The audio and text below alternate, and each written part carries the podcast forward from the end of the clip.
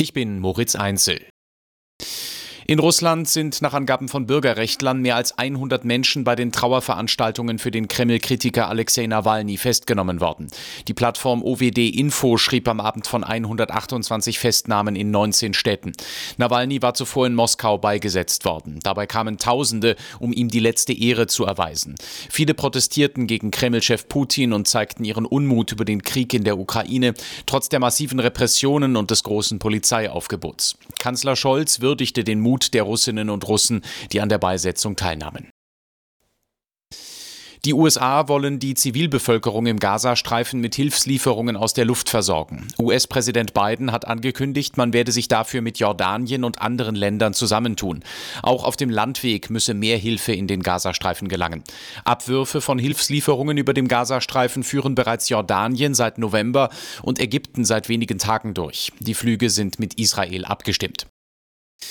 Die Länder wollen eine bundeseinheitliche Regelung für die Bezahlkarte für Asylbewerber, um rechtlich abgesichert zu sein. Das Bundeskabinett hat nun dafür gestimmt. Asylbewerber sollen in Zukunft einen Teil der staatlichen Leistungen als Guthaben auf einer Karte bekommen können. Grünpolitiker hatten Sorge, das könnte die Integration schwieriger machen. Andere sahen einen Vorteil. So können Asylbewerber staatliche Hilfen nicht an Schlepper weitergeben oder an die Familie im Ausland. Die meisten Bundesländer haben sich auf ein gemeinsames Vorgehen geeinigt, um Rechtssicherheit bei Klagen Klagen gegen die Karte zu haben. Nur Bayern und Mecklenburg-Vorpommern gehen ihren eigenen Weg. Die bundeseinheitliche Regelung muss noch durch den Bundestag. Madeleine Gehrig, Nachrichtenredaktion. Die Gewerkschaft Verdi hat mit einem groß angelegten Warnstreik den Bus-, U- und Straßenbahnverkehr in zahlreichen Bundesländern lahmgelegt. Es war die zweite Warnstreikrunde im Tarifkonflikt des öffentlichen Personennahverkehrs. Unterstützt wurde die Gewerkschaft von Fridays for Future. Bei zahlreichen Demonstrationen und Kundgebungen traten die beiden Organisationen gemeinsam auf. Der Warnstreik betraf laut Verdi mehr als 70 Städte.